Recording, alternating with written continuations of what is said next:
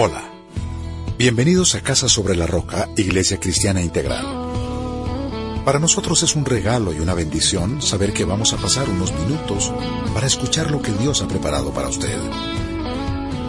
Nuestro deseo es equipar a las personas en el conocimiento de Dios y su palabra, formando familias y personas integrales.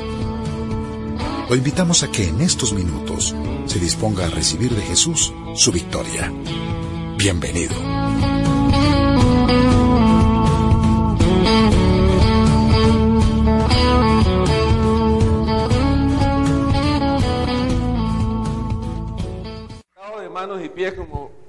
Más de uno aquí. Muy bien. Quiero que por favor me acompañen en 1 Corintios capítulo 7, versículo 21.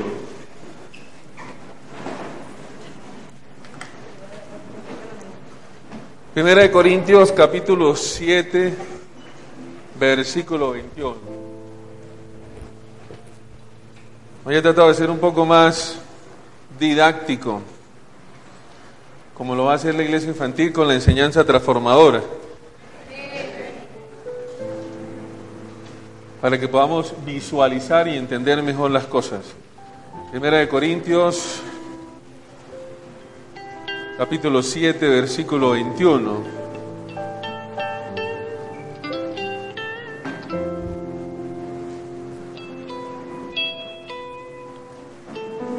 Primera de Corintios capítulo 7, versículo 21. ¿Podemos leer, iglesia? Leamos juntos, pues. ¿Eras esclavo cuando fuiste llamado? No te preocupes. Aunque si tienes la oportunidad de conseguir tu libertad, aprovechala. Y Padre, yo quiero darte gracias, Señor, porque la oportunidad que tú nos vas a dar hoy de conseguir esa libertad en esa área de nuestra vida, no la vamos a desaprovechar, Señor, sino por el contrario, hoy vamos a salir libres, Dios del cielo, de las ataduras que no nos dejan caminar, Señor, que no nos dejan mover, que no nos dejan actuar, que no nos dejan reflexionar. Padre, yo te pido que tu Santo Espíritu se mueva una vez más hoy con poder en tu iglesia y que todo lo que hagamos sea de bendición, Dios del cielo. Que glorifiquemos y exaltemos tu nombre, Señor. Padre, todo eso te lo pido en el nombre de tu Hijo Jesucristo, bajo la unción de tu Santo Espíritu. Amén y amén. Muy bien, muchas gracias a la alabanza. He titulado esta predicación Una oportunidad para conseguir tu libertad. Y quiero que le digas eso a la persona del lado. Si tiene la oportunidad de conseguir su libertad, aprovecha. Eso es lo que vamos a tratar de ver hoy. Muchos eh, vienen a los ayunos así. Es como te yo, vea. Mira, miradita para acá. ¿Eh? Así, vea. Esto que ustedes están viendo hoy es lo que yo veo siempre en los ayunos. ¿Sí? Y vienen, se sientan en la iglesia ahí con algunas incomodidades, ¿no? En las manos, en los pies. Vienen. Entonces yo quiero demostrar que uno atado, ¿sí? Puede ser pastor también. Así, vea. Se puede predicar uno estando atado. Dígale que tiene al lado. La libertad es para amarla y conservarla.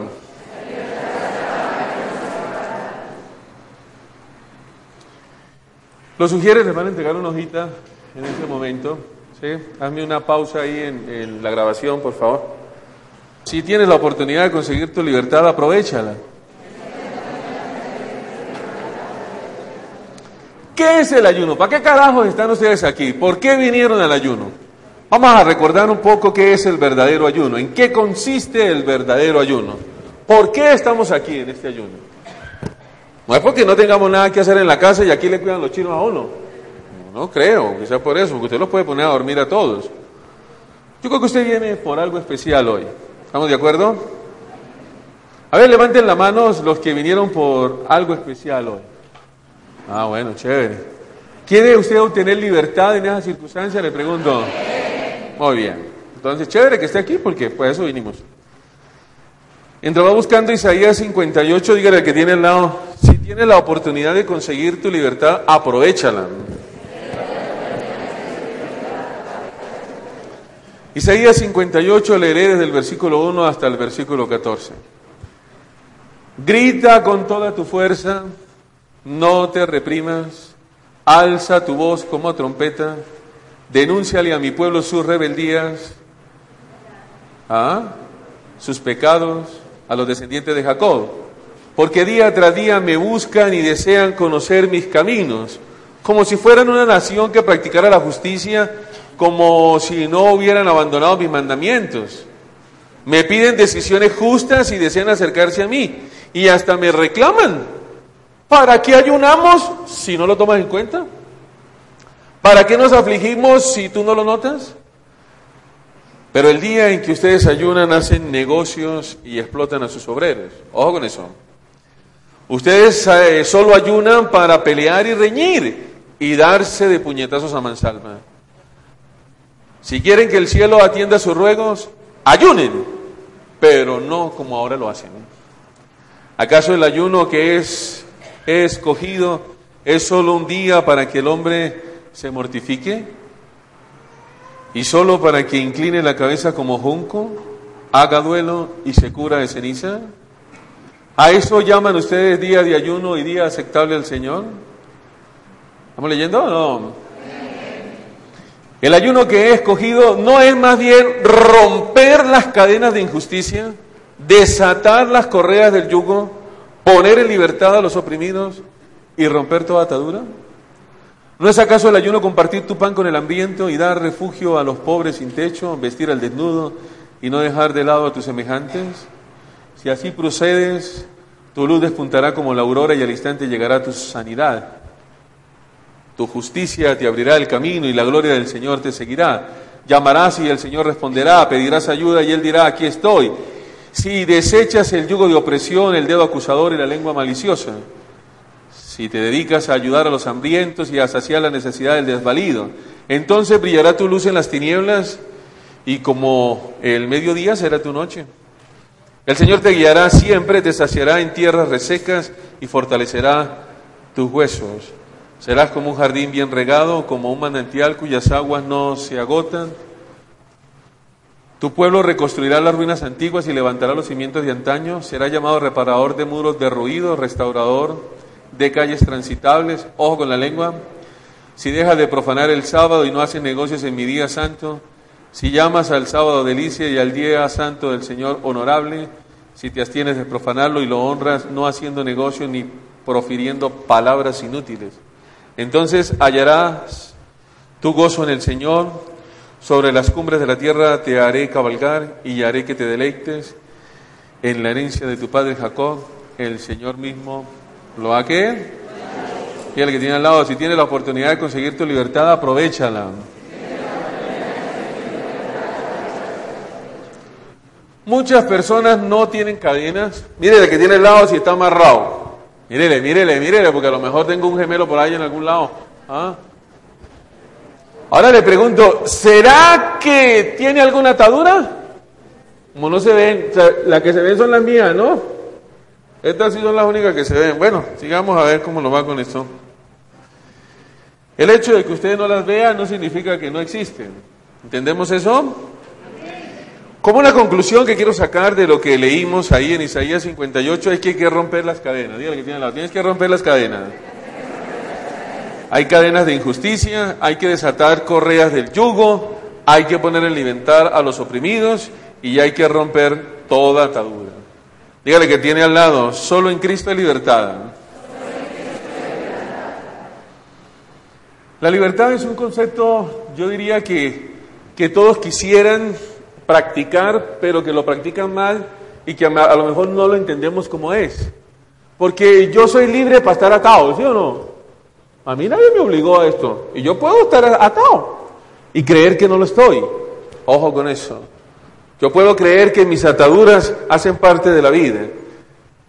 Imagínense que las personas que eran esclavas, en la época que hubo esa esclavitud, tanto de negros como de otras razas, esas personas creían que la vida era así, porque no había otra manera. Le sucede como al elefante. El elefante de pequeñito le atan una pata ¿sí? con una estaca a una longitud no mayor de un metro.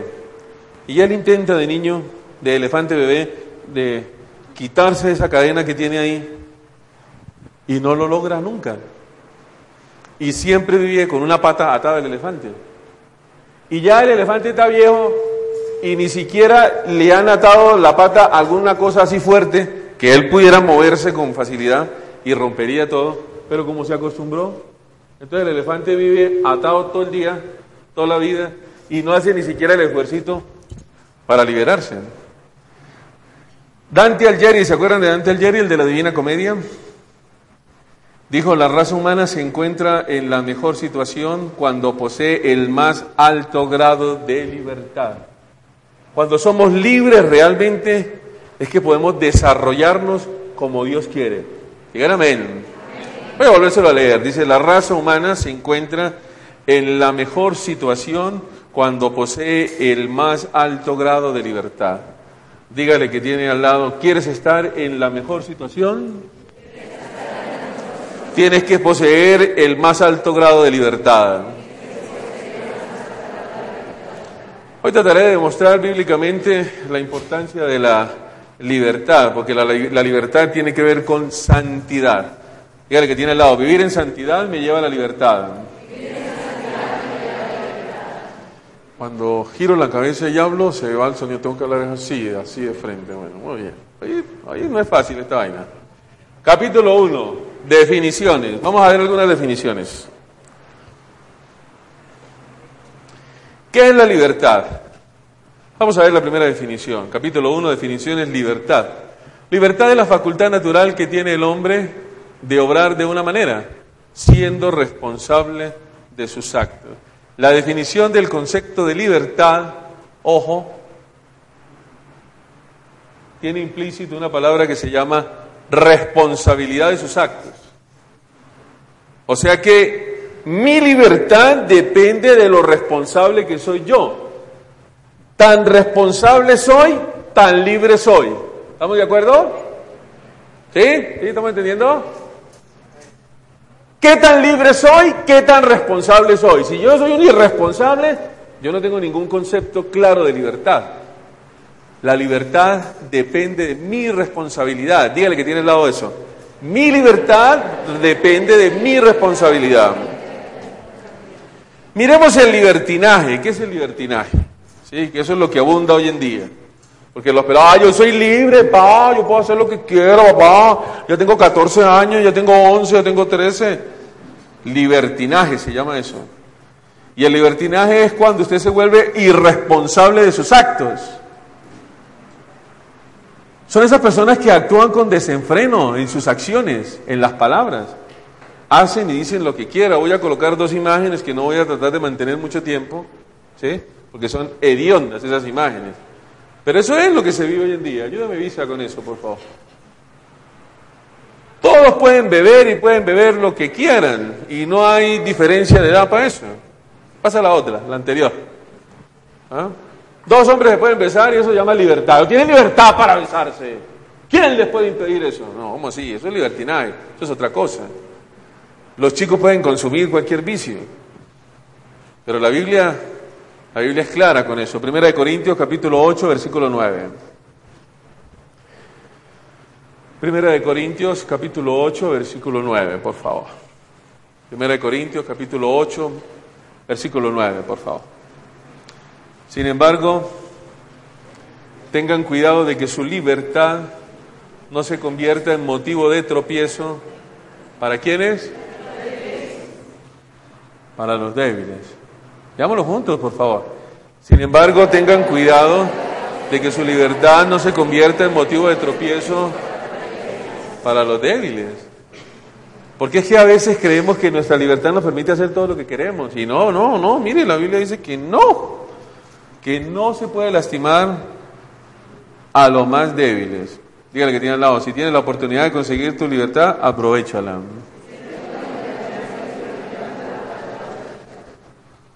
¿Hasta dónde llega su libertad? Sería la pregunta. ¿Hasta dónde va la libertad que usted tiene de pensar, de hablar, de actuar? ¿Hasta dónde va? ¿Tiene límite? ¿Usted conoce el límite de eso? Le pregunto, ¿lo conoce? ¿Sí lo conoce o no lo conoce? ¿Sabe hasta dónde puede ir o no? ¿Seguro? ¿Sabe hasta dónde puede ir o no? Vea, yo sé que esta vaina dejaron un centímetro, como casi dos. Yo sé hasta dónde alcanzo a ir y con los pies también. ¿Sabe usted hasta dónde va su libertad? ¿Saben eso o no? Mm. Mire lo que dijo Einstein. Albert Einstein, que algunos dicen que, que es ateo, y hay algunos que sostienen que es ateo, y los que sostienen que es ateo son tan ridículos porque no hay judío ateo. ¿Qué puede entender eso? Y este hombre es un judío. Entonces, más burros todavía, ¿no? Pero como hay gente que se atreve a decir que Albert Einstein que es ateo y que no es cristiano, y bueno, eso hay de todo lo que dicen por ahí por internet. La verdad es que este hombre es judío y se salvó del ataque nazi de Hitler y logró vivir algo en libertad en los Estados Unidos. Y cuando él quiso hablar de libertad y se dio cuenta que había algunas cosas en los Estados Unidos, escribió algo que, que a él lo molestó mucho, porque había un símbolo de la libertad en los Estados Unidos y había mucha gente oprimida y atada, y eso lo impactó muchísimo. Pero ahora este hombre dice que la libertad política implica la libertad de expresar la opinión política que uno tenga. Eso es libertad, poder opinar, oralmente o por escrito. Y un respeto tolerante hacia cualquiera o a cualquier otra opinión individual. Digan amén. Si le tiene confianza al del lado, dígale, la libertad tiene unos buenos límites. Primera de Corintios capítulo 10, versículo 23. Ay, Señor Jesús. Primera de Corintios capítulo 10, versículo 23. Hay un título ahí en su Biblia que dice la libertad del creyente. Leamos juntos. ¿Todo está qué? Pero no todo es qué? ¿Todo está qué? Pero no todo es cómo? Leámoslo juntos. Todo está permitido, pero no todo es provechoso. Todo está permitido, pero no todo es constructivo. Ojo con eso. Yo creo que ahí el concepto de libertad nos va orientando hacia ciertos límites que debemos tener. Que yo hago con mi vida lo que quiera y que... No, no es tan así la libertad. Que yo no necesito ir a ninguna iglesia. Soy libre, no como ustedes que andan atados allá en casa sobre la roca. Allá lavan el cerebro. La gente es muy rara. Les cuento que hemos ampliado nuestro lavadero. Muy bien, voy a enseñarles una palabra que es importante definir en este tema y se llama codependencia. Codependencia. Codependencia. La codependencia que depende o confía en otra persona o en otra cosa o en otro comportamiento para el apoyo de su subsistencia. Codependencia. Y existen más personas codependientes de lo que usted se pueda imaginar. Ojo con eso. Y son más poquitas las personas que andan en una verdadera libertad. Muchos se mueven bajo esa codependencia. ¿Qué significa co? Que se asocia a la acción de otro. El co, no es el coco, el co, que se asocia a la acción de otro. Y miren, hay personas dependientes de otras personas. Y eso frena la libertad. Personas dependientes de otras. Esas son esas personas que llenan su necesidad de amor o de seguridad o de significado o de reconocimiento con otra persona. Dependen de otra persona. Dependen de la mamá, por ejemplo. Dependen de la esposa. Si la esposa se muere, se acaba todo. ¿Sí? Dependen del hijo. Si el hijo se va y todo, la señora es enferma. Son codependientes de esa persona, de las personas. ¿Estamos de acuerdo con eso? ¿Y sabe qué sucede en las iglesias que se vuelven dependientes del pastor? Si el pastor lo traslada para otra ciudad, para otro país, para otra cosa, ay no, ¿cómo era el pastor? Dependen de un ser humano en su vida espiritual. Y eso no es correcto. ¿Estamos de acuerdo? Dependen del médico. Ay, es que el doctor Curruchunflín Ay, pastor, ese doctor es tan bueno. Ay, pero ya fue para Australia, imagínense. Dependen de algo. Dependen de una persona en este caso. Hay codependencia de cosas. Por ejemplo, de la droga, del alcohol, del cigarrillo. Personas que dependen de eso. Dependen de eso. Y sin eso no hay vida y ellos se consideran libres. Personas dependientes de la pornografía, de la comida, de las posesiones, de títulos, de cosas. Si no tiene una cosa que él le gusta, ¿Qué dependencia tan tenaz? Mire, hay personas que tienen codependencia incluso de, hasta de un muñeco. Y tienen su osito, su bolita, su carrito, su pito, ¿sí? No sé, ¿cómo se llama el jueguito que es así? Coca, le dicen en el pueblo mío, pero ahora no podemos hablar de eso, ¿no? ¿Cómo se llama aquí? ¿Cómo? Bueno, esa vaina que se enchufa, la bolita con el palito ahí está, ¿sí? Le quitan su cosita y se muere, le quitan su posesión y se muere, le quitan su título y se muere. Lo cambian de trabajo o de local o de lo que sea y se acabó esa persona. Codependiente de ese sitio, codependiente de ese lugar, codependiente del barrio. Ah, es que yo siempre he vivido en Ciudad Jardín. Y ahora le tocó vivir en Ciudad Monte, por ejemplo. Y no es que... Y se enredan con esa situación. Codependencia con los comportamientos. Sigamos mirando esto. Hay personas que son adictas al sexo, a la sexualidad, a tener relaciones sexuales. Codependientes de eso. Eh, codependientes del perfeccionismo. Es que a mí me gusta todo perfecto, todo así, no, no me lo hagas así, es así como te digo, es así, tiene así. Dependientes del perfeccionismo. Qué cosa tan tenaz codependientes del trabajo en los comportamientos, excesivamente laboradictos, a las pataletas, ojo con eso, a los estallidos de ira, a las actitudes violentas de cólera o de maltrato físico o verbal. Hay personas que no pueden hablar, no pueden discutir con su mujer, no pueden establecer una comunicación porque están atados a esos comportamientos.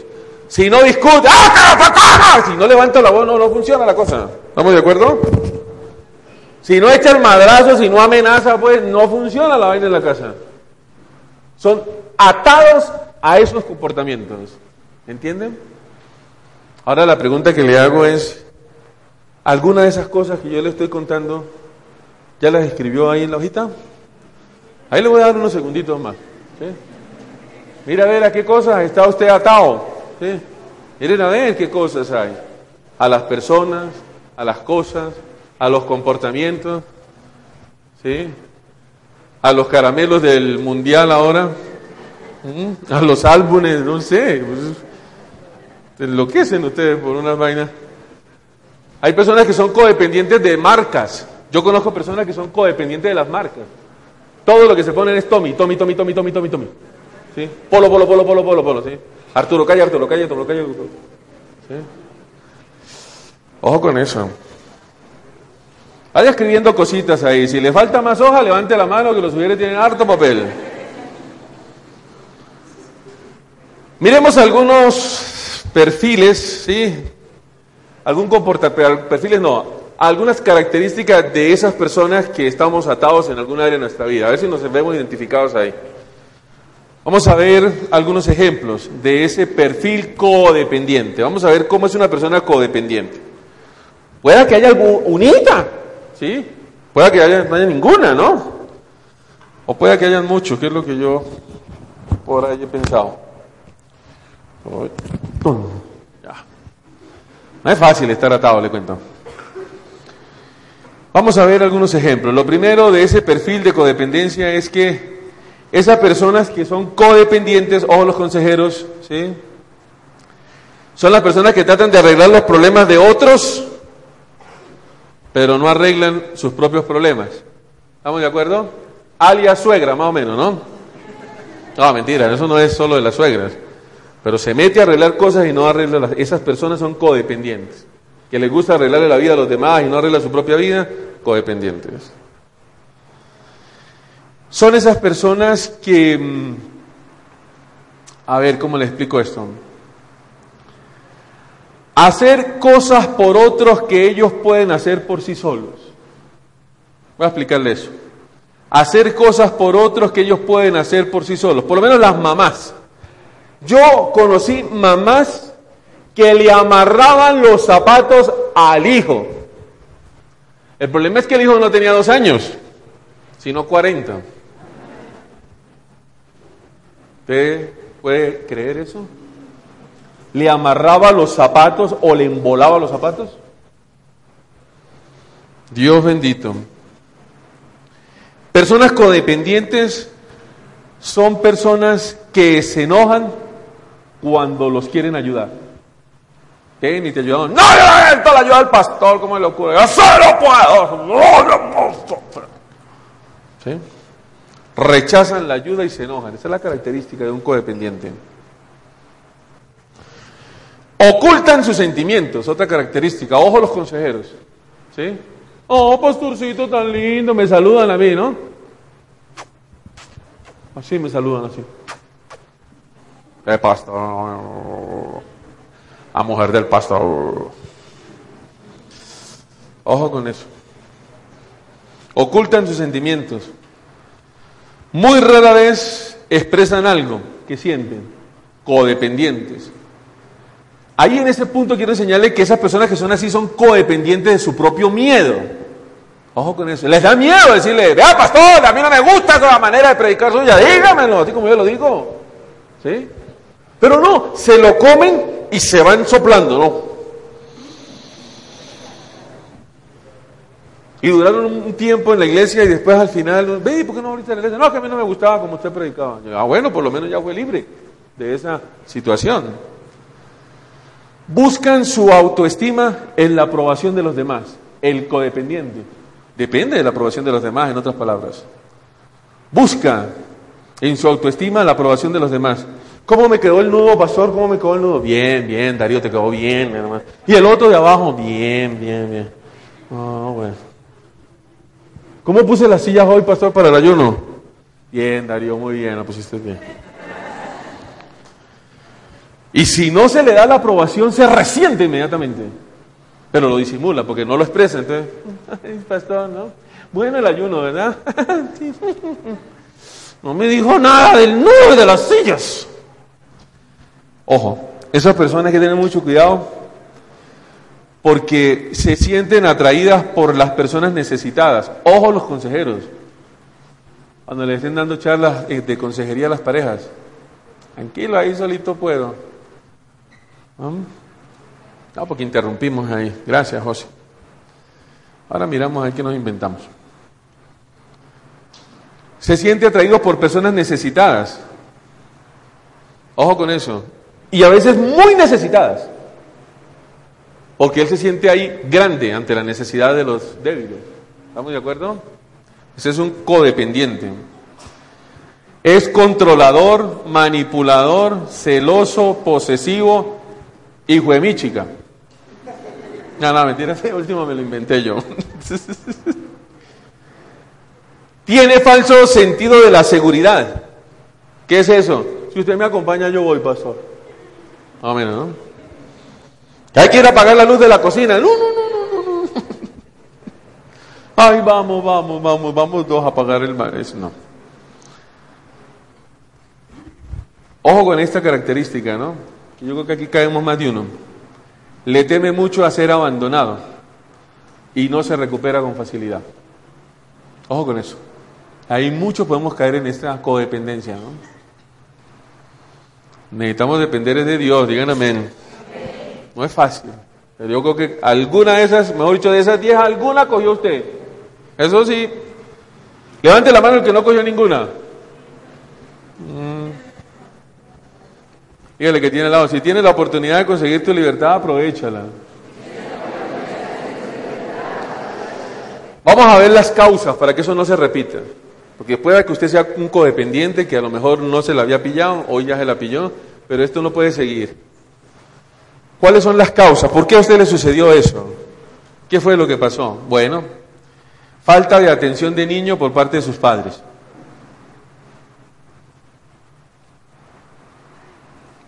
¿Por qué se volvió codependiente? Por la falta de atención de niño. Punto número dos. Porque vivió con padres manipuladores o controladores. Hay que tener cuidado con eso. No, no, no es que sea una intención mala ¿no? del papá ser un manipulador o un controlador. Pero a veces en nuestra manera de educar a los chicos manipulamos. A veces yo por lo menos cojo a Juan y le digo, Juan Pablo, tráeme un vaso con agua. Al otro día, Juan Pablo, cogemos un vaso con agua. Juan Pablo, y Juan Pablo, que ya que no hay más viajes aquí que me ayuden, ¿verdad? ¿Ah? Y uno como lo ve ahí al lado, pues que está más pegado al lado de uno, entonces uno puede creer que él puede fácilmente apoyarlo a uno, pero uno se está volviendo manipulador, porque lo está cogiendo a él y lo está esclavando solo a él. Otra causa que ya la dijimos es la ausencia de aprobación o de ánimo, ¿no? Eso que nosotros necesitábamos de niños que nos eso campeón, vamos, buguito, sí, tú lo puedes lograr, vamos, mijo. Uno no le dijeron nada. Uno sobrevivió gracias al Señor, sí, más o menos, ¿no? Hijo macho. ¿Ah? Distorsión del amor, sobre todo hacia el futuro. Ya la persona dice, ¿será que me van a querer? ¿Será que me van a dejar de querer? ¿Será que ¿Será que el pastor sí me va a querer? Yo creo que el pastor ya no me quiere. Me quiso ayer, pero hoy ya no me está queriendo mucho y mañana me deja de querer. Creen que el Señor los deja de querer, que el esposo los deja de querer, que todos los deja de querer, ¿no? Porque existe un problema afectivo ahí. Por lo general esas personas tuvieron un abuso verbal, emocional o físico. Ten cuidado con eso. Y hubo un antecedente de sus papás o familiares en alguna adicción al alcohol o al cigarrillo o a alguna droga que influencia inmediatamente en cada uno de nosotros. ¿Listo? Dígale que tiene al lado. Si tienes la oportunidad de conseguir tu libertad, aprovechala.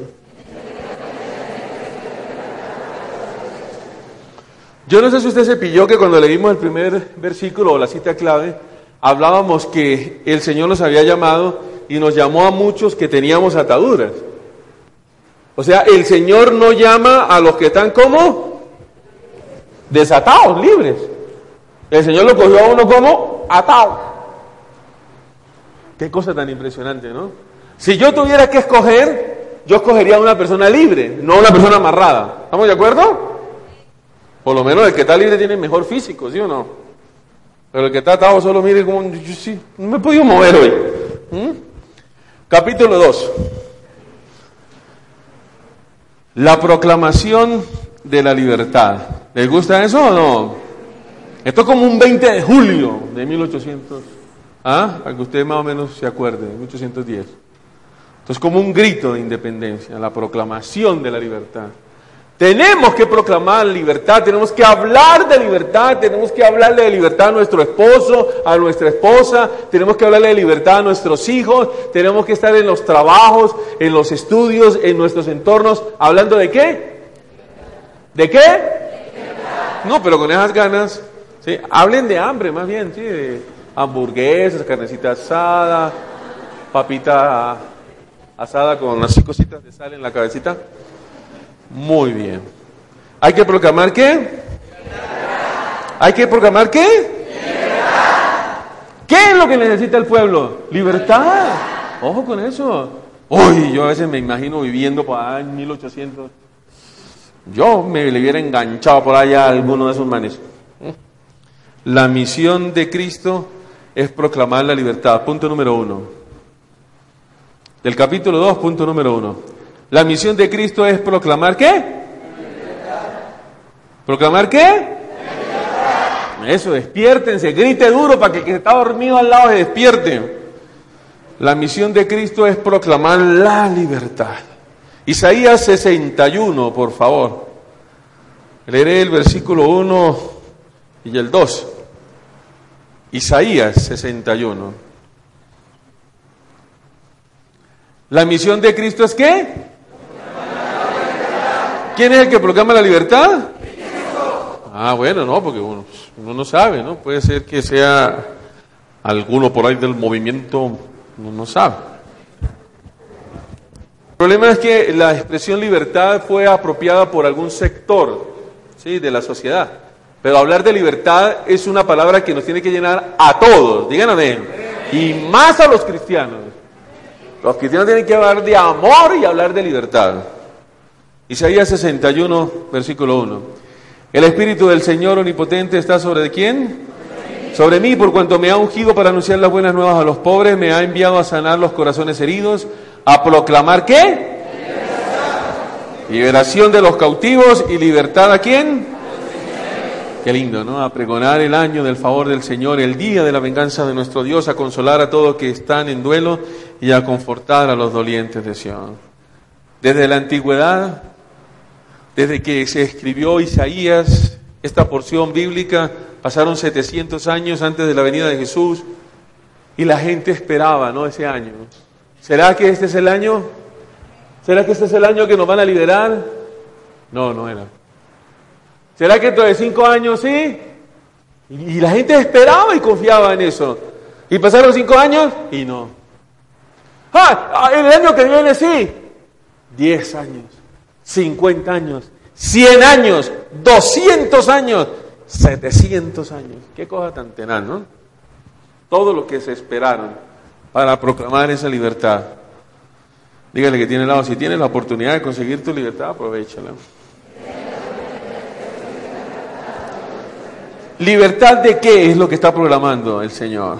Vamos a ver de qué. A. Punto número A. Capítulo 2, punto número 1, inciso A. Mejor dicho, más enredado, ¿para dónde, no? ¿Libertad de qué? De los enemigos. ¿A usted le gustaría que el Señor lo liberara de los enemigos? Entonces lea conmigo el Salmo 18 en el 17. Salmo 18, versículo 17 me liberó de mi enemigo poderoso, de aquellos que me odiaban y eran más fuertes que quién. ¿Usted ha tenido alguna vez un problemita con alguna persona? Le pregunto. ¿O seré yo el único que tengo problemas? Hola. ¿Ah? ¿Sí? ¿Un agresor? ¿Alguien que le haya hecho daño, que lo haya lastimado, que le haya dicho alguna cosita, que lo tenga usted por ahí embalado? ¿Sí? ¿Sí? ¿Tiene alguna persona?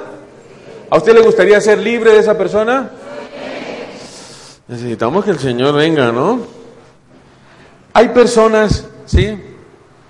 Que en vez de ayudarle a uno a liberarlo de los enemigos, lo ata a uno más con nuevos enemigos.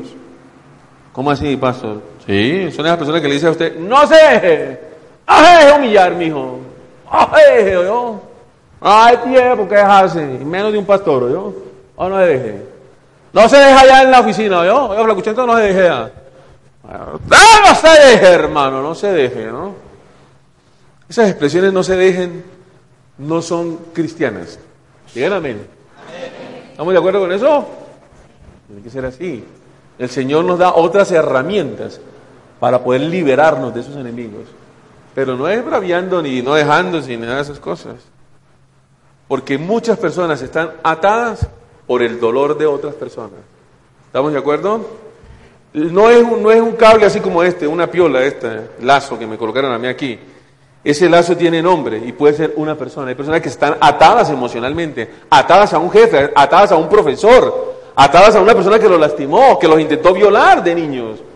Y cada vez que mencionan ese nombre o, o se escucha un nombre parecido, esas personas sufren terriblemente porque no han sido liberados porque siguen atados ahí con sus enemigos. Bueno, chica, que lo aten a uno a un amigo, si aguanta uno, ¿sí o no, Darío? Que nos amarren aquí pata con pata, uno dice, bueno, por lo menos este lo conozco. Pero atado uno a un enemigo, ¿entiende lo que le estoy diciendo? Atarse uno a un enemigo al que le hizo daño, no soltar a esa persona a uno. Ay, no, que es que él me hizo daño, es que yo no le puedo perdonar eso, es que él me hizo eso, y ahí tenerlo amarrado al lado de uno. Terrible. Dígale que tiene el lado, si tiene la oportunidad de conseguir tu libertad, aprovechala. De nuestros propios temores. Ay, Señor Jesús. De los enemigos nos libera el Señor. De nuestros propios temores. ¿Ustedes tienen sus propios temores o no? Bueno, hay que tratar de liberarse uno de eso. Salmo 34, versículo 4. Busqué al Señor y Él me respondió y me libró de algunos temores. Ah, qué pena, ¿no? ¿Y me libró de qué? ¿De qué? Eso, pero como si hubieran almorzado, digan de todo. De todos mis temores. Oye, los temores y los miedos atan tanto a las personas que no los permiten hacer triunfadores o triunfar. No les permite triunfar. Ve, ¿por qué no cambias de negocio? Ay, no, me da un miedo. Es que yo toda la vida he sido odontólogo. Oiga, hermano, pero usted puede ensayar con la odontología y puede ensayar con otra cosa. ¡No! Me da miedo pensar en eso, pastor.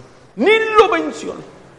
Oiga, hermano, pero es que usted puede tener, ¿sí? Su consultorio ahí de, de jurídico y esas cosas. Usted también puede vender joyas o perfumes o otras cosas. Uy, no, no, no. Unos temores. Es que yo toda la vida he hecho esto. Unos miedos. Pero yo con qué, con qué, con qué plata voy a salir adelante. ¿Ah, que uno sale adelante con la plata? Entonces los bancos estarían donde, imagínense con tanta plata que tienen, adelante, adelante, adelante, y nadie los alcanzaría. No, uno no sale adelante con la plata, uno sale adelante con ganas, díganme. amén. Uno sale adelante con la ayuda del Señor. Pero hay gente con unos temores. Ve, este, y no has pensado que puedas irte a estudiar a otro país. No, no he pensado en eso. De solo pensarlo me da miedo, pastor. Ay, que mis hijos se vayan al extranjero. Ay, no, qué cosa tan terrible. Oiga, venga, les hago un paréntesis acá. Saque la cara, José. ¿Ah? Vea, este chino que está allá en Pisa es uno de los mejores estudiantes que tiene la universidad, ¿yo? Ese chino donde usted lo ve, saque la cabeza, hermano, para que lo vean. Vea, ahí ya. Deje esos temores, hermano. Pero, ¿ya lo vieron? Bueno, ese José es becado de la universidad, ¿no? Es un excelente estudiante. En estos días eh, el José presentó un artículo ¿sí? técnico y se lo avalaron en Viena, Austria. ¿Te imaginas eso? Este chino se va para Austria y él parece que necesita que yo lo acompañe. ¿Sí o no? Yo le entendí algo así como a su papá, que le daba como miedo a mandar al niño solo. Y ese man va a estar en, una, en, una, en un sitio con un montón de ingenieros y un montón de gente muy pila, y este man le va a enseñar cómo se hacen las cosas. Díganme. Sin temores, sin nada, sin límites en la cabeza. Ser cristiano es eso, que el Señor me libró de qué? Porque es que hay gente que guarda sus temores y dice, ay, sí, me dio, pero este temor me gusta. Este es mi temor favorito. Este no, Señor, no me liberes de este. De los otros sí, de este no. Por Dios santo. Tenemos que ser liberados de todos los temores. Dígale que tiene al lado. Si tiene la oportunidad de conseguir su libertad, aprovechela. Ay, pastor, pero es que usted habló de los temores y habló de que lo libera uno de los enemigos, pero no habló de los tropiezos ni de la muerte. Yo le tengo miedo a la muerte, pastor. Bueno, Salmo 56, versículo 13. De los tropiezos. Hay personas que creen que cada vez que levantan un pie, pues claro, como están atados, ¿sí?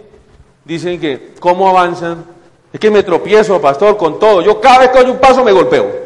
Cada vez que doy algo, eso no funciona, pastor. Salmo 56, versículo 13. Leamos, leamos la Biblia, qué bonita, le cuento. Tú, oh Dios, me has librado de qué? ¿Me has librado de qué? de tropiezos. Es que el Señor lo libra uno de los tropiezos, me ha librado de la muerte, para que siempre, para que cuando siempre en tu presencia camine en la luz. ¿En la luz de quién? Miren, las ataduras no lo dejan a uno seguir adelante. No puede uno vivir claramente con eso. Por eso es que Jesús vino a dar cumplimiento a esa misión que estábamos leyendo ahí en Isaías. Digan amén. Y es Jesús, cuando Jesús aparece, ¿sí? Es cuando comienza a darle cumplimiento a esa cita, y eso lo podemos corroborar en Lucas capítulo 4, versículos 18 en adelante. Lucas capítulo 4, porque ahí es donde Jesús viene a dar cumplimiento a esas promesas y es donde Jesús viene a darnos esa libertad. Lucas 4, versículos 18 y 21. Lucas capítulo 4, versículos 18 y 21. Vean quién llegó, denle un aplauso a quien llegó. ¿Ah?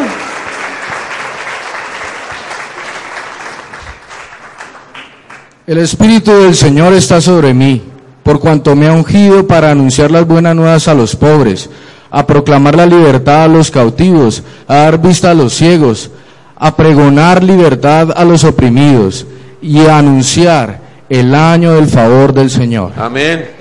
Yo me voy a acercar a Jesús para que me libere. Enseñanza transformadora. Fíjate que tiene al lado. Enseñanza transformadora. Solo Jesús puede liberarnos de todas las ataduras. Digan amén. Gracias Jesús.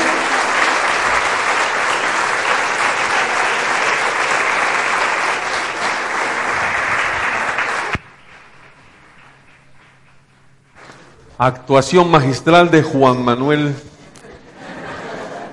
Ah, cualquier momento lo llaman para Hollywood ese mansión. Eso es lo que vamos a hacer con la iglesia infantil. Vamos a tratar de mantener esquemas, ejemplos. Yo quiero como ilustrarlos un poquito del trabajo que vamos a hacer allá, porque esa enseñanza va a transformar. Usted no se imagina cómo van a salir nuestros chinos de allá. Hoy yo quería que ustedes entendieran a través de estos simbolismos, ¿sí? yo estaba ya mamado, le cuento, de estar atado. Mire, tengo estos rojos, vean. Sí, creo que los pies también. Estar atado es una cosa muy fea que lo lastima, pero cuando Jesús llega a nuestra vida, se rompen esas cadenas. Dígale que tiene al lado. Si tiene la oportunidad de conseguir tu libertad, aprovechala. Muy bien, punto número dos. Hay que conocer el instrumento que nos da la libertad. ¿Cuál es el instrumento que nos da la libertad? ¿Quién es ese instrumento? Ya lo vimos. Nada más y nada menos que quién? Que Jesús. A veces creemos que la libertad financiera nos lo van a dar 100 millones de pesos que Juan nos va a prestar. Ah. A veces creemos que la libertad sentimental, emocional, ¿sí? nos lo va a dar esa pechugona que cuando me diga que sí, esa fue. No. Que cuando me case con ese doctor curruchuflín, que ya se me va a angustiar. No, no, no. Por Dios, yo quiero que usted entienda eso hoy. Juan 8, versículo 32. Y conocerán la verdad, y la verdad los hará como si usted sigue en las mentiras, si usted sigue engañándose a usted mismo, si usted vive viviendo en esas mentiras que a veces uno se inventa ¿sí no? y se cree, uno se inventa unas mentiras y se las cree. ¿Ah? Uno no va a lograr esa libertad. Muy complicado tener la libertad así. No se puede obtener libertad mintiendo. Y hay gente que le gusta mentir, mienten las enfermedades, miente por incapacidad, miente para conseguir trabajo, mienten para conseguir un puesto, para presentar una hoja de vida, mienten para que le den la visa, mienten y, mentir es, es una mentirita piadosa, pastor, es que tocaba, si no, no, no, no, no, no, no se puede lograr la libertad mintiendo. Hay que actuar y vivir en la verdad, porque la verdad nos hace como. Si usted no vive en libertad y no practica la verdad, muy complicado que usted sea libre. Y créame que la libertad se la da a mi Cristo. Digan amén. Punto número tres. Ya estoy terminando, tranquilos. Hay que pasar por la puerta de la libertad. Cuando uno no pasa por la puerta de la libertad que es Jesús, uno no entiende el concepto de libertad. Y el problema que tienen muchos es ese, que jamás han pasado por esa puerta. Juan capítulo 10, versículo 9. Yo soy la puerta, dijo Jesús. El que entra por esta puerta, que soy yo, será salvo. Y miren lo que dice el punto y seguido, que es lo más hermoso. Se moverá con entera qué? La gente se ha acostumbrado a pasar por unas puertas muy cómodas en algunos casos, que no lo llevan a ningún lado. Puertas cómodas de el vicio, de la mentalidad, de que así es, que así me dijeron, que es por ese lado. Pero solo cuando uno atraviesa por la puerta de la verdad, cuando yo pasé por esa puerta, cuando tuve la oportunidad de conocer al Señor en Bogotá y pasé por ahí, yo dije, ¿qué pasó en mí? Yo dije, esta vaina. Y volví y pasé por la puerta. Yo dije, pero ¿Por qué? ¿Qué es lo que sucede? Y cada vez que paso, paso por la puerta que es Jesús, siento algo distinto. Y hay muchas personas que jamás en su vida han sentido eso. Lo que es pasar uno por Jesús. Jesús es la puerta y uno se siente como si hubiera pasado por una vaina ahí de rayos X. Mire, yo me acercaba al pastor Darío, ¿sí? Porque él era profesor del Instituto Bíblico y yo sentía, ¿sí? Yo sentía que esa manera rayos X más o menos, ¿no? Que me miraba así con los ojos así, que lo miro uno así. Yo sentía que ese man me veía, mejor dicho, el pecado de hace 10 minutos. Yo veía que ese hombre pasaba y terminaba la clase y yo sentía como esa unción que ese man dejaba. Yo decía, wow, miren, pasar uno por la puerta, entender lo que es Jesús, es entender que uno tenía un AC, que yo era una persona con muchos problemas, con muchos miedos, con muchos temores, y cuando paso por la puerta que es Jesús, yo no quiero volver atrás. Y si usted es de las personas que aún no ha pasado por esa puerta, sería bueno que hoy pasara. Juan 19, se lo voy a repetir. Yo soy la puerta, porque es que eso lo tenemos claro, pero el pedacito que sigue no mucho. El que entre por esta puerta, que soy yo, será salvo. Sí, muchos son salvos, pero no se mueven en libertad. Y tenemos que movernos como? Con entera libertad, dice Juan. Dígale que tiene al lado, si tienes la oportunidad de conseguir tu libertad, aprovechala. Punto número cuatro. Hay que sentir la presencia del Espíritu Santo.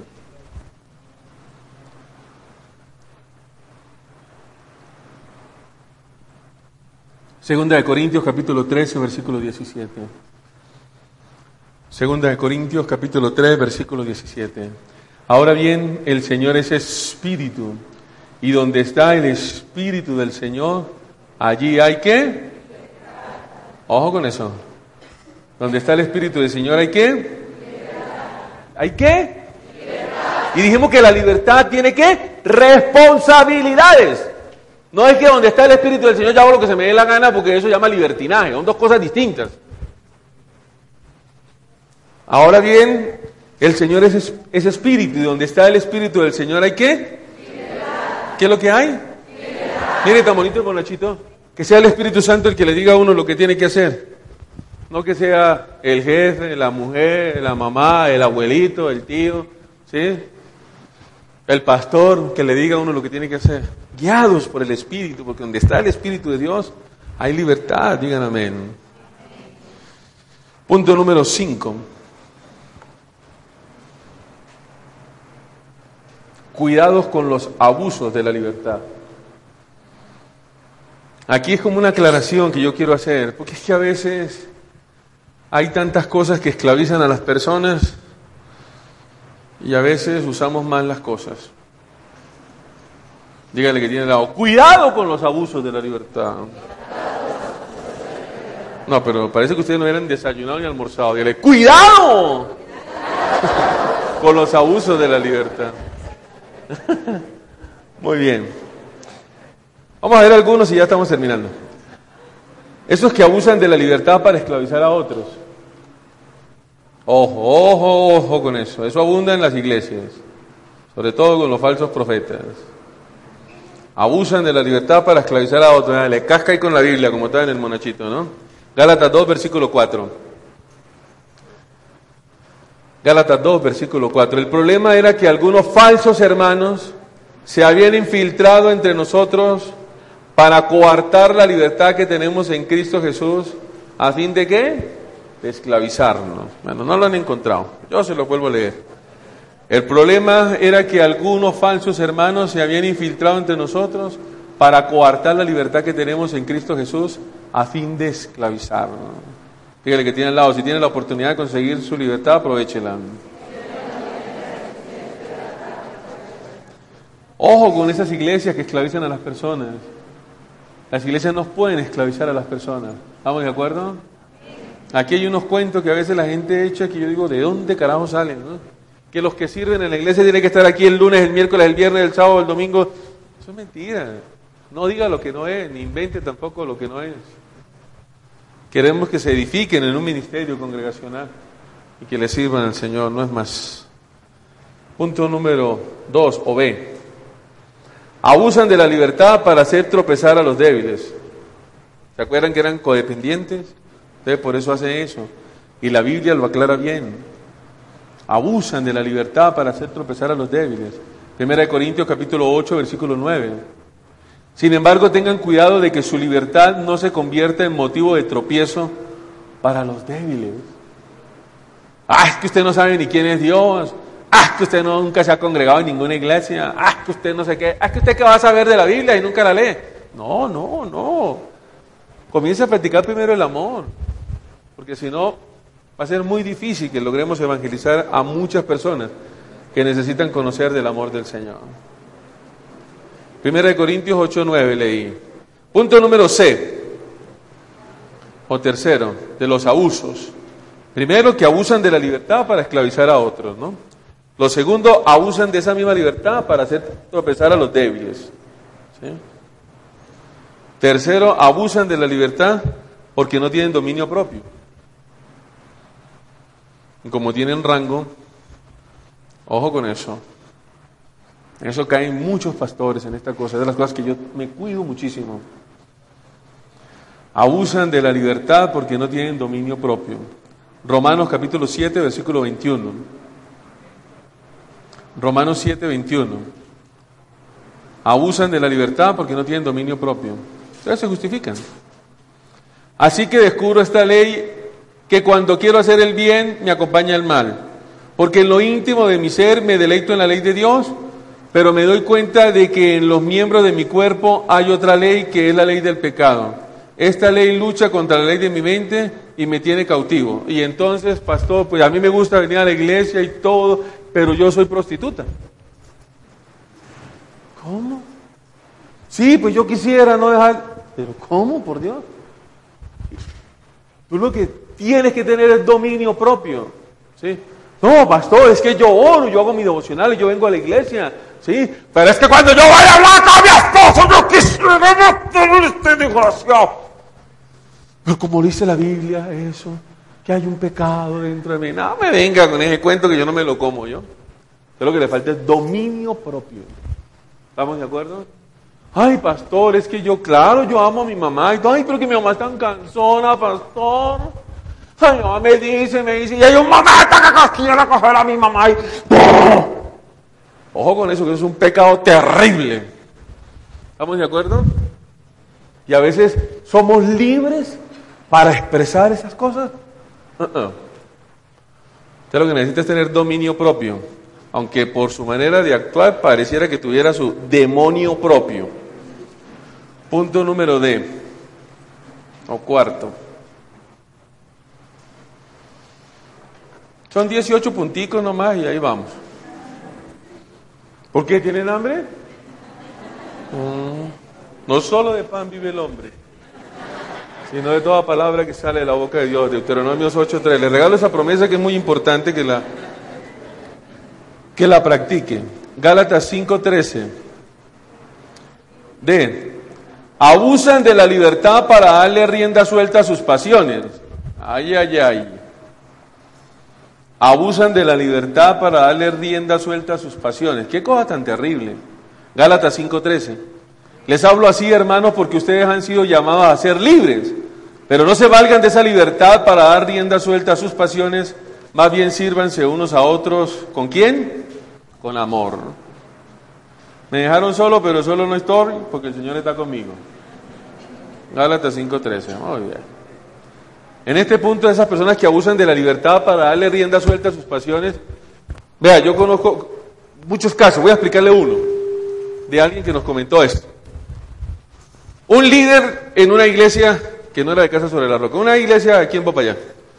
Entonces el líder de la alabanza, había una niña muy bonita que tenía a su novio y dice, el Señor me ha mostrado a través de la profecía que tú no puedes ser novia de él, sino novia mía, mamacita de ese calibre son las cosas. ¿Sí me entienden? Que usan la libertad que Dios les ha dado para coger y hacer y deshacer con las personas. Ojo con eso. Punto número E. Abusan de la libertad para disimular la maldad.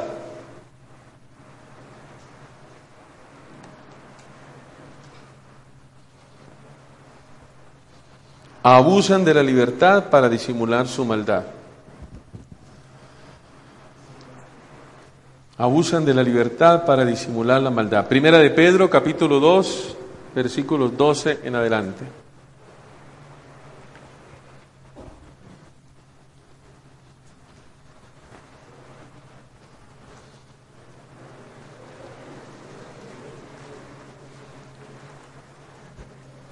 ¿Listos?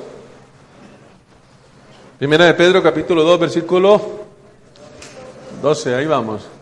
Manténganse entre los incrédulos una conducta tan ejemplar que aunque los acusen de hacer el mal, ellos observen las buenas obras de ustedes y glorifiquen a Dios en el día de la salvación. Sigamos leyendo.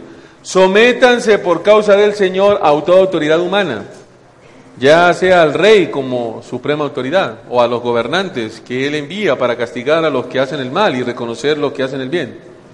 Porque esta es la voluntad de Dios, que practicando el bien hagan callar la ignorancia de los insensatos. Eso es actuar como personas libres, que no se valen de su libertad para disimular la maldad, sino que viven como qué? Ojo con eso. Y a veces, si escucho, se, se esconden muchas cosas feas en los corazones de algunas personas. Benjamin Franklin dijo, el que se inventó el pararrayo y fue presidente de los Estados Unidos como tres veces, aquellos que cederían la libertad esencial para adquirir una pequeña seguridad temporal no merecen ni libertad ni seguridad. Ojo con eso. Aquellos que cederían la libertad esencial para adquirir una pequeña seguridad temporal no merecerían ni la libertad ni seguridad. Y aquí tiene que ver mucho con el buen testimonio. Si hay algo que el Señor espera para romper toda atadura y toda maldición, es que tengamos libertad. Muy bien, ¿recuerdan las hojitas esas que les di? ¿O que le dieron los sugieres? ¿La tienen ahí? ¿Falta algo ahí por colocar? Revisen un poquito, a ver, vamos a orar por eso. Vamos a tratar de entender lo que el Señor quiere hacer hoy. ¿Quieren ser libres? ¿Quieren aprovechar la oportunidad que le da hoy Dios para ser libres? Bueno, vamos a lograr mucha libertad en muchas áreas de nuestra vida.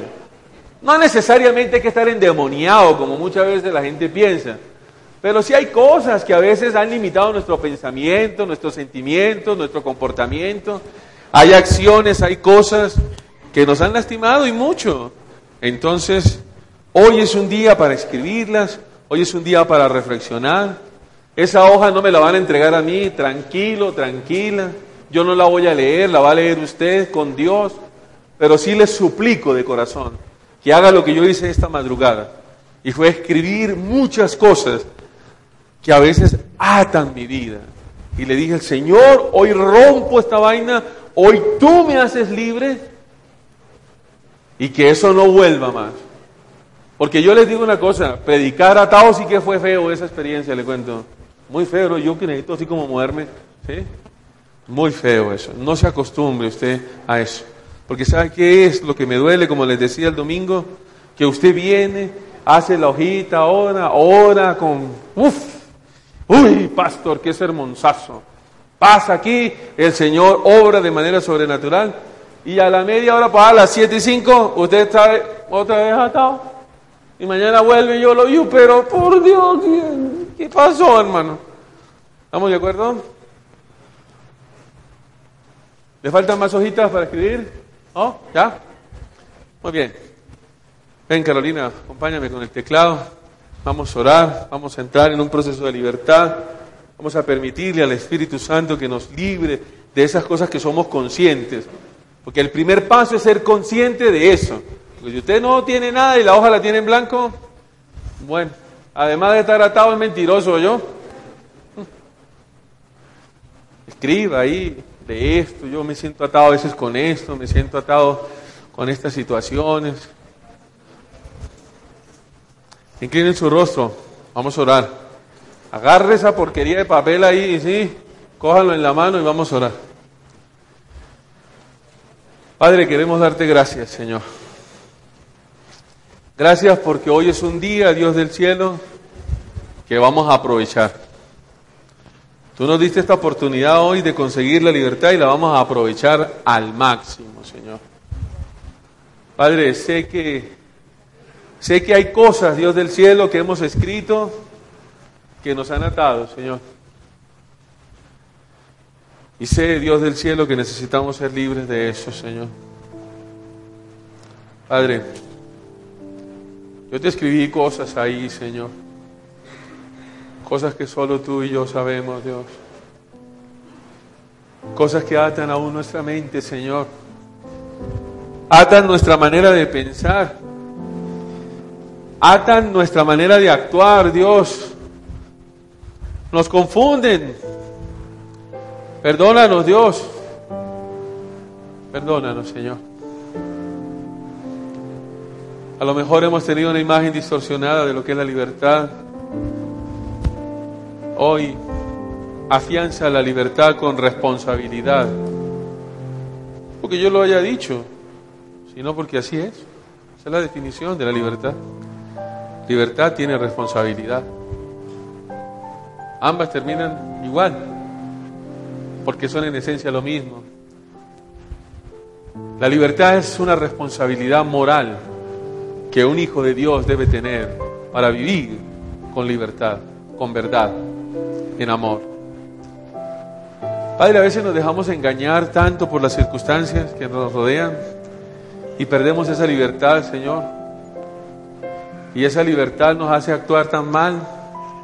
Ay, que tuviéramos endemoniados, Señor. Pero lo único que nos falta es dominio propio. Padre, derrama tu Santo Espíritu ahora. Porque donde se mueve el Espíritu de Dios hay libertad. Y yo te pido, Espíritu Santo, que te muevas con poder. Y todos los que estamos aquí recibamos de ti, Señor, el dominio de nuestras acciones, de nuestros pensamientos, Señor. Padre, tú nos hablabas hoy a través de la palabra, de una palabra codependencia. A lo mejor no la había escuchado nunca, pero a lo mejor yo soy uno de esos, Señor. A veces me he vuelto codependiente del dinero, podrá hacerse Dios. Que si hay dinero estoy feliz, que si tengo dinero puedo pagar. No, no. Mi dependencia tiene que ser de ti, Cristo. Mi dependencia es cristocéntrica. Soy codependiente del cielo, del Dios Todopoderoso, de Jesús, su único Hijo, del Espíritu de Dios. Soy dependiente de una ciudad. Ah, qué Popayán es horrible, qué feo, qué es esto. Pero aquella ciudad, si es más grande, si es lo mejor, ¿será que soy dependiente de una ciudad? ¿Será que a lo mejor soy dependiente de mi trabajo? ¿Del sitio donde trabajo? ¿Del barrio donde vivo? ¿Será que me he vuelto dependiente de mi esposa, de mi esposo, de mis hijos? Me he vuelto dependiente de una iglesia, de una denominación, como Casa sobre la Roca, de un pastor. ¿De quién estoy dependiendo realmente? ¿De quién depende mi vida? Evalúe eso hoy. Piense a ver de quién está dependiendo. A lo mejor usted le está quitando el puesto a mi Jesús. Jesús. Jesús, así como en el simbolismo que vimos, Llega a nuestras vidas hoy y libértanos, Señor. Suéltame de eso, Dios. Soltame de eso, Señor. Soltame de esas cosas que no me dejan caminar ni moverme, Dios, como necesito moverme. Soltame las manos, Dios, para que pueda alabarte, Dios, para que pueda levantar mis manos al cielo, para que pueda arrodillarme y decirte, te necesito, Dios. Dame esa libertad, Dios, que me hace falta para hacer los devocionales, Dios. Me siento atado porque no te puedo orar como quiero, como quisiera. No tengo el tiempo. Yo quisiera orarte mejor, Dios, y me siento atado en mis devocionales, en mi intimidad, en hacer mis devocionales en pareja o mis devocionales con mis hijos. Perdóname, Dios. Corta esas ataduras hoy, Dios.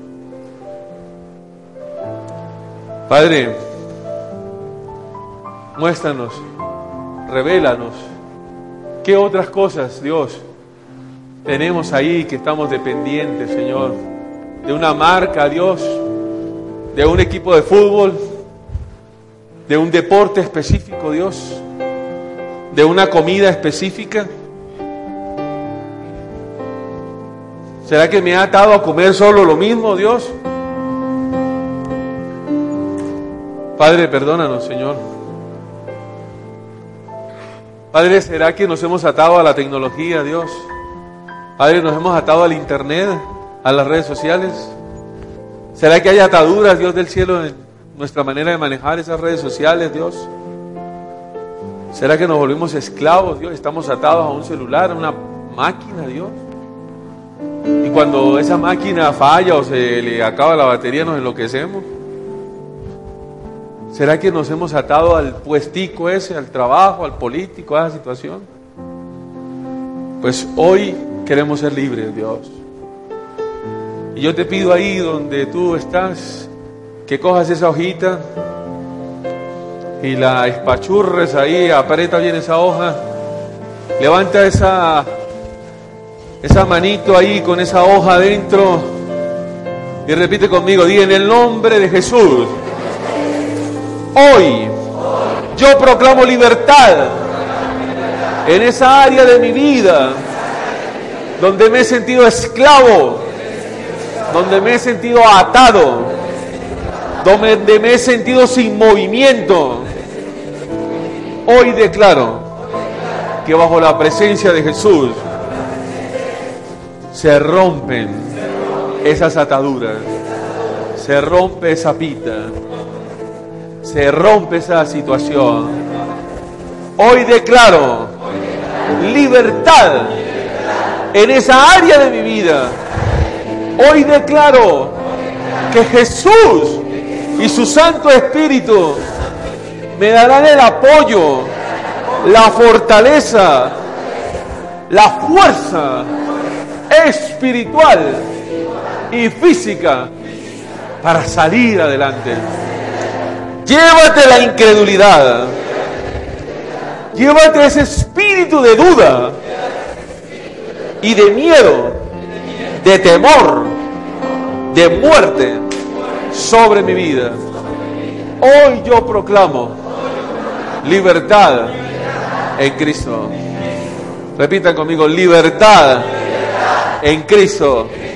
Hoy proclamo libertad en Cristo. Libertad en Cristo. Y si usted se siente libre y tiene la mano libre, denle un aplauso al Señor. alabamos.